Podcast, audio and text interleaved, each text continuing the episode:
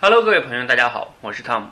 从小到大呀，我们上学呀就学过各种各样的知识，语文、数学、地理、物理、化学、哈生物等等等等等等。那你自己觉得什么叫知识呢？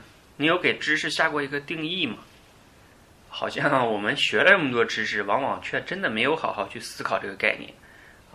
那我们最近呢和一些小伙伴啊正一起在透彻来读一本书，叫《好好学习》。这里边呢，程佳老师对知识下了一个定义啊，他说。那些能够改变你行为的信息就叫知识，虽然啊这个定义我觉得略显有点极端了哈，但是呢也不失为一种我们理解知识的一种很好的理解方式。那更重要的是呢，他在这本书里面提出了一个更重要的概念，叫临界知识。那什么叫临界知识呢？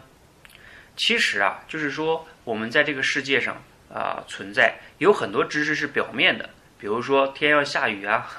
啊，不是下句话哈，就是我们能找到一些普遍的、更能广泛的指导我们行为的重要而基本的规律。比如说像牛顿第二定律，它就是一个临界知识。那临界知识这个概念是怎么来的呢？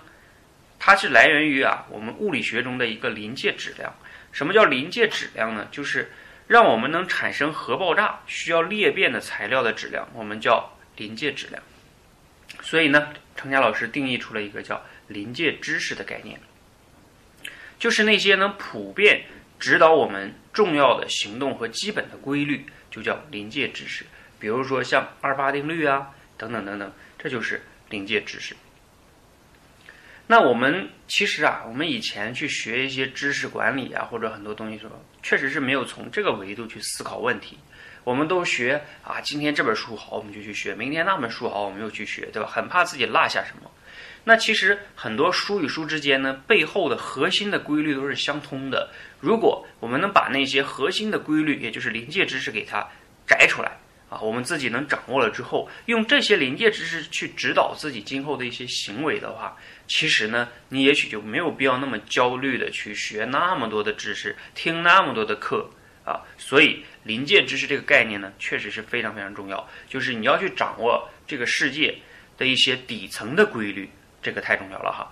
好，那我接下来呢还会一起带大家学习更多关于临界知识的概念。如果你也感兴趣呢，欢迎加入透彻来读书。那让我们一起透彻读书，流畅分享。谢谢。